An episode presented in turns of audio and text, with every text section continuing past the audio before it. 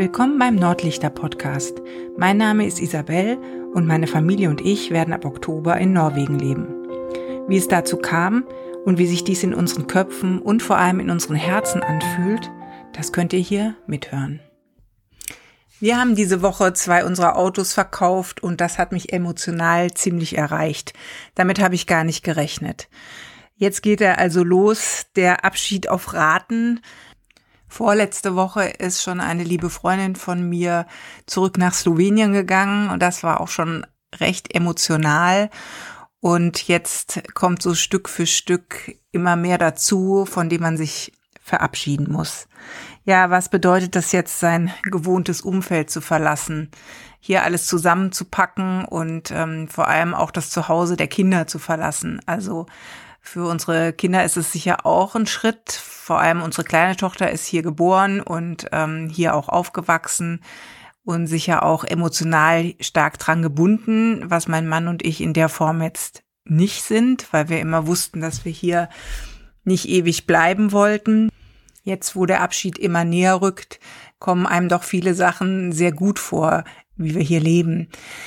Dazu habe ich vor ein paar Wochen auf Instagram bei Kirsty Gallagher was Interessantes gelesen, was ich sehr gut nachvollziehen konnte und was mir aber dennoch nicht so bewusst war. Und zwar hat sie darüber gesprochen, weil sie auch umgezogen ist, allerdings innerhalb von England, dass man auch über etwas traurig sein kann und trotzdem wissen kann, dass das, was man tut, das Richtige ist. Und dass die Trauer, die man im aktuellen Moment empfindet, auch ein wichtiger Aspekt ist. Und viele konnten ja jetzt sagen, ja, wenn ihr jetzt traurig seid oder ähm, dem nachtrauert, warum macht ihr den Schritt dann überhaupt? Und das ist ja immer ziemlich naheliegend, dass man denkt, ja, wenn es einem irgendwie dann nicht damit gut geht oder so, was soll das denn? Aber letztendlich geht's ja auch um dieses große Wörtchen und. Also, dass man sowohl etwas nachtrauern kann, was einem ähm, ein paar wirklich gute Jahre beschert hat, wo man sich wohlgefühlt hat, und trotzdem mit dem neuen Schritt genau weiß, dass es das Richtige ist, was man möchte. Dass man darüber traurig ist, etwas zu verlassen, heißt ja nicht grundsätzlich, dass man es nicht hätte tun sollen. Trauer ist ja auch wichtig, ähm, dass man darüber trauert, dass etwas zu Ende geht eine Zeitspanne, in der wir hier gelebt haben. Und wir haben 16 Jahre in diesem Ort und in diesem Haus gelebt. Die Kinder sind hier aufgewachsen. Da gibt es natürlich viel zu betrauern.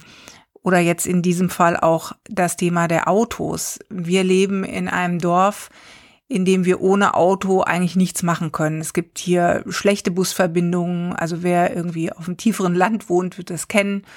Es gibt keinen Bäcker, keinen Supermarkt, nichts, ohne dass man jetzt ins Auto muss. Die Autos haben hier für uns tatsächlich Freiheit bedeutet. Die Freiheit, überall hinfahren zu können und alle möglichen Angebote, sei es Einkaufen, Ärzte, Schule, alles annehmen zu können. Ansonsten wäre es schwierig geworden, weil wir auch in einer Gegend leben, wo es mit dem Fahrrad ähm, schwierig wird, über diese chaotischen Landstraßen zu fahren. Also wir leben so, dass wir jetzt 16 Jahre lang absolut auf ein Auto angewiesen waren und uns ähm, das auch wichtig war. Und jetzt ist dieser fahrbare Untersatz verschwunden, weil wir ihn jetzt in Norwegen A nicht mitnehmen können. Und zum nächsten Punkt äh, brauchen wir ihn da auch nicht, weil wir jetzt tatsächlich in der Stadt leben. Und das ist aber schon auch für mich mit gemischten Gefühlen äh, verbunden, nämlich diesen Freiheitsgrad, den ich mit dem Auto verbinde, hier zu verlassen und gleichzeitig aber noch nicht zu wissen, wie es in der neuen Situation werden wird. Und äh, wir sind natürlich traurig über das ein oder andere, dass es zu Ende geht. Wir wissen aber auch, dass der Anfang von was Neuem uns bevorsteht und das ist das, was wir uns wünschen.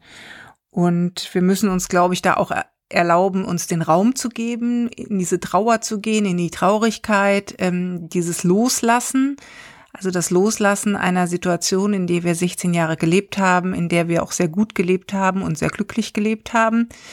Und jetzt in das Neue reinzugehen, von dem wir eben nicht wissen, wie es sich für uns anfühlen wird. Wir haben ja nicht die Erfahrung, dass wir da auch glücklich sein werden. Und ich denke, gerade in dem Anpassungsprozess im ersten halben Jahr, vielleicht sogar im ersten ganzen Jahr, ähm, wird sicher nicht alles rosig und rund laufen für uns. Aber Auf der anderen Seite ist es das, was wir uns gewünscht haben, ist es das, worauf wir hingearbeitet haben und jetzt können wir uns diesen Wunsch erfüllen. Und so ist das ja manchmal mit Wünschen, dass Wünsche immer auch zwei Seiten haben. Interessanterweise poppen auch die Emotionen in unterschiedlichsten Bereichen auf, wo man im Vorfeld gar nicht hindenken kann. So wie jetzt beispielsweise, dass die Spielsachen von den Kindern sortiert werden. Jetzt sind sie ja auch beide schon relativ groß und einiges ist jetzt schon verschenkt und verkauft worden. Und für mich als Mutter bedeutet das aber auch ein Abschied von dieser Kinderzeit mit meinen Kindern. Also ich nehme jetzt zwei fast erwachsene Menschen mit in dieses neue Land und das Kindliche bleibt auch hier zurück mit den Spielsachen, die zum Teil eben nicht mehr mitgenommen werden. Das heißt, ich betrauere jetzt auch ein bisschen, dass meine Kinder schon so groß sind, was ich natürlich auf anderer Ebene oft auch sehr genieße.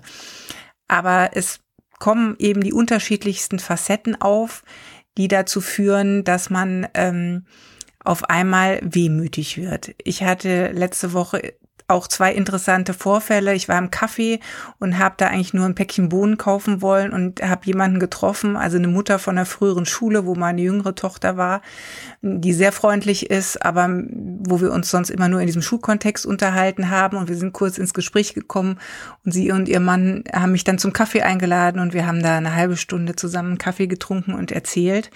Und eine ähnliche Begegnung hatte ich nochmal in der letzten Woche. Also Menschen, mit denen ich ähm, vielleicht auch schon ein paar Jahre nicht mehr viel zu tun habe, die ich dann per Zufall getroffen habe und wir sind ins Gespräch gekommen. Ähm, das war sehr nett und es war auch ganz interessant, weil ich fast den Eindruck hatte, ähm, jetzt kommen alle aus irgendwelchen Ecken nochmal und man hat die Möglichkeit, sich irgendwie zu verabschieden und gleichzeitig äh, kam mir auch so viel Freundlichkeit entgegen was den Abschied auch wieder schwieriger macht. Und das ist ja auch ganz interessant, die Reaktionen von Freunden und Bekannten, die wir bekommen haben, weil wir ausschließlich total positive Reaktionen bekommen. Ich glaube, dass das auch was mit dem Image äh, Skandinaviens zu tun hat, weil ja viele ähm, das mit sehr positiven Sachen besetzen. Also ich glaube, wenn wir jetzt sagen würden, wir gehen nach Dubai oder Saudi-Arabien, äh, wäre da sicher die Reaktion eine andere.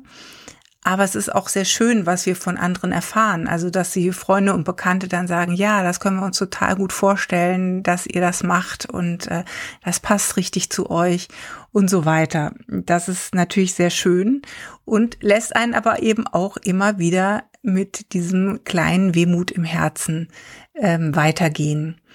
Und so wird es jetzt also Stück für Stück immer wieder ein Stückchen mehr Abschiede geben. Jetzt fahren wir in der nächsten Woche noch mal eine Woche in Urlaub, den wir wahrscheinlich nicht machen würden, ähm, wenn wir ihn nicht schon im letzten Jahr gebucht hätten, wo wir noch nicht wussten, dass wir jetzt nach Norwegen ziehen.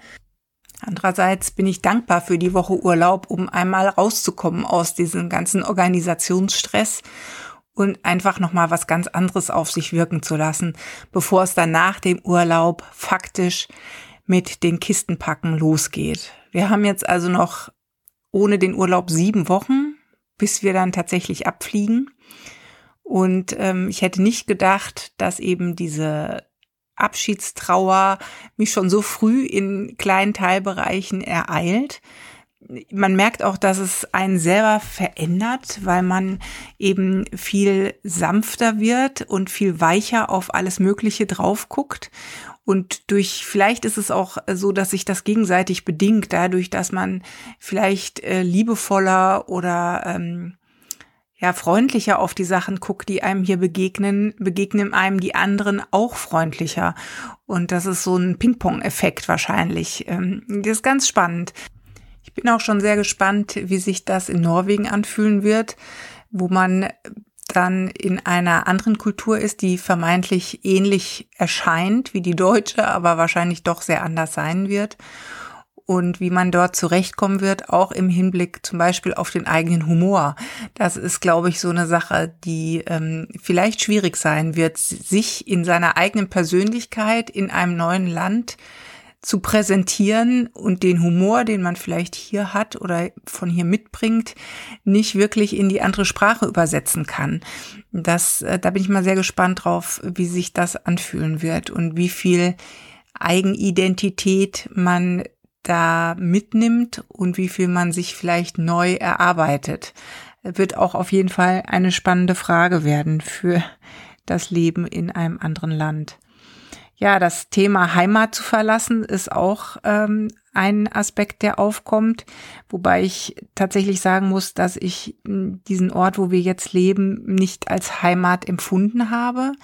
Und ich aber immer das Bedürfnis hatte, einmal eine Heimat für mich zu finden. Also vor allem eine Heimat zu finden, in der ich alt werden möchte in der meine Kinder später mal kommen, vielleicht meine Enkel kommen, wer weiß es, aber ähm, etwas, wo ich dann zur Ruhe kommen kann im Alter. Vielleicht ist es auch nur eine Illusion, aber ähm, da ich kein tatsächliches Heimatgefühl in mir habe, also weder zu meinem Geburtsort noch zu dem Ort, wo ich jetzt lebe, noch zu Deutschland per se, bin ich sehr gespannt, ob das in Norwegen gelingt Vielleicht ist es aber auch so, dass man gar keine wirkliche faktische Heimat braucht, sondern die Heimat in sich finden sollte, finden muss.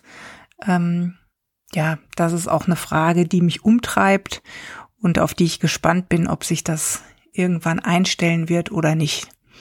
Wofür ich jedoch sehr dankbar bin bei der ganzen Emotionalität, die jetzt bei uns hier so entsteht, ist, dass mein Mann und ich so eine gefestigte Beziehung haben und wir uns diese Emotionalität auch spiegeln können. Und das ist auch ein ganz wichtiger Prozess, weil ich glaube, dass einem sonst ganz schnell eine Beziehung oder auch eine ganze Familie um die Ohren fliegen kann, ähm, weil diese Traurigkeit, die Emotionalität, der Stress, der entsteht, ähm, schon was mit einem macht und je nach dem individuellen Muster, in dem man reagiert, man vielleicht auch alleine gar nicht so schnell merkt, in welcher Situation man sich befindet. Also ich hatte gestern so einen Tag, wo ich mich so exhausted gefühlt habe und ähm, total erschöpft und tatsächlich äh, auch so alte Ängste wieder aufgekommen sind, mit denen ich schon längere Jahre nicht mehr zu tun hatte und dass ich das dann mit meinem Mann reflektieren kann und es mir angucken kann und auch analysieren kann, woher es kommt, äh, das hilft dann schon ganz, ganz schnell, äh, dass sich diese Sachen ganz schnell wieder abbauen. Mir ist bewusst, dass das immer wieder kommen wird und äh, sicher auch, je höher der Stresspegel wird, desto stärker wird das eine oder andere durchschlagen. Aber das Wissen darum ist schon mal die halbe Miete ähm, ja, und wenn das jetzt jemand hört und tatsächlich denkt, ja, was jammert die jetzt rum, äh, die haben sich das doch ausgesucht, was soll das denn jetzt alles?